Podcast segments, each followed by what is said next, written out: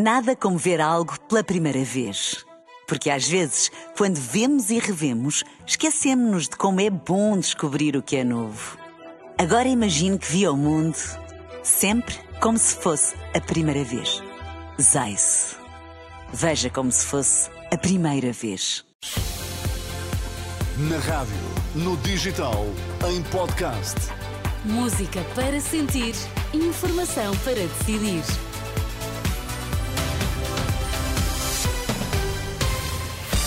Vai começar o Jornal das Nove, para já as notícias em destaque. Boa noite. Boa noite. O Hospital de Santa Maria está a adiar cirurgias programadas para dar resposta à elevada pressão nas urgências e nos internamentos. Apenas numa primeira semana saiu IVA zero, o cabaz de bens alimentares subiu cerca de 5%. O Hospital de Santa Maria Lisboa está a adiar cirurgias programadas para dar resposta à elevada pressão nas urgências e à maior necessidade de internamentos. Com esta mudança foram criadas de imediato mais 30 vagas em enfermarias.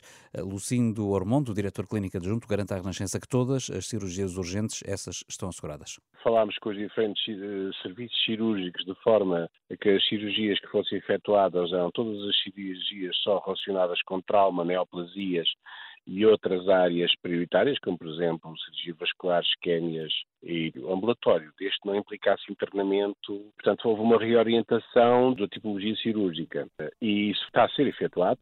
Ouvido pela jornalista Anabela Góis, Lucindo Ormondo admite que é previsível que a situação se mantenha nas próximas semanas. Na primeira semana sem o IVA zero, o cabaz de bens alimentares subiu cerca de 7 euros. Pelas contas da DECO, os mesmos produtos custam agora quase 150 euros, uma subida de 5% em apenas uma semana. Em nove meses, o produto que mais subiu de preço foi o azeite, aumentou 50%, mas as laranjas, os brócolos e pescada fresca também aumentaram mais de 40%. O presidente do Supremo Tribunal de Justiça alerta para o erro de se avançar em Portugal para reformas judiciais irrefletidas que ponham em causa a independência do Poder Judicial.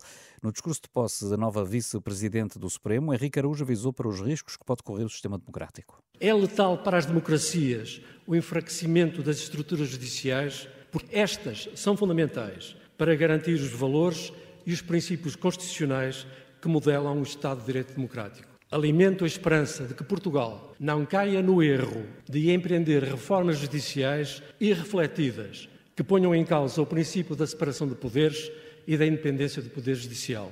O presidente do Supremo alertou também para aquilo que considera ser a falta de ética, a mentira e a ausência de responsabilidade.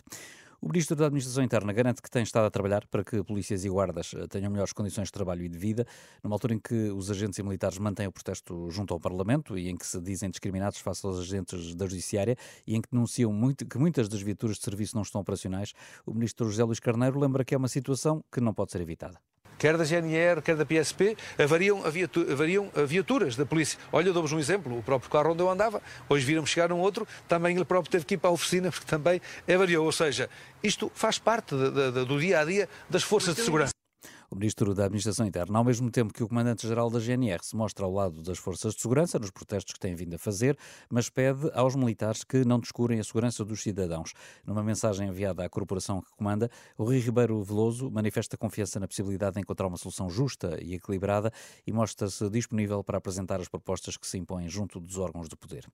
Em vigília silenciosa estiveram neste final de tarde dezenas de pessoas eh, no Parlamento para assinalar um mês de desaparecimento de uma mulher de 73 anos eh, doente de Alzheimer, que saiu do Hospital São Francisco Xavier pelo próprio pé e nunca mais apareceu, mas a família e amigos aproveitaram também para lançar uma petição pública para a prevenção e resposta ao desaparecimento de pessoas com demência, onde pedem, entre outras medidas, o reforço de segurança nos hospitais. O que se pode mudar é estabelecerem-se a obrigatoriedade de acompanhamento nestas situações, isto é, a pessoa só pode entrar e ser, e ser admitida se tiver alguém que se responsabilize por ela, a parte do hospital.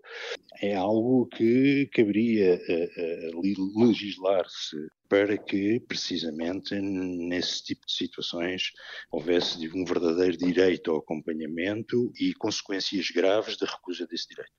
João Medeiros, advogado da família, ouvido por Ana Catarina André, ele que defende também outras medidas preventivas que poderiam passar, por exemplo, pela colocação de pulseiras distintivas nos doentes eh, que têm demência.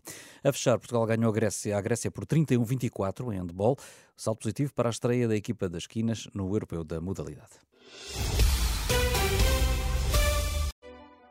Nada como ver algo pela primeira vez. Porque às vezes, quando vemos e revemos, esquecemos-nos de como é bom descobrir o que é novo. Agora imagine que viu o mundo sempre como se fosse a primeira vez. Zais. Veja como se fosse a primeira vez.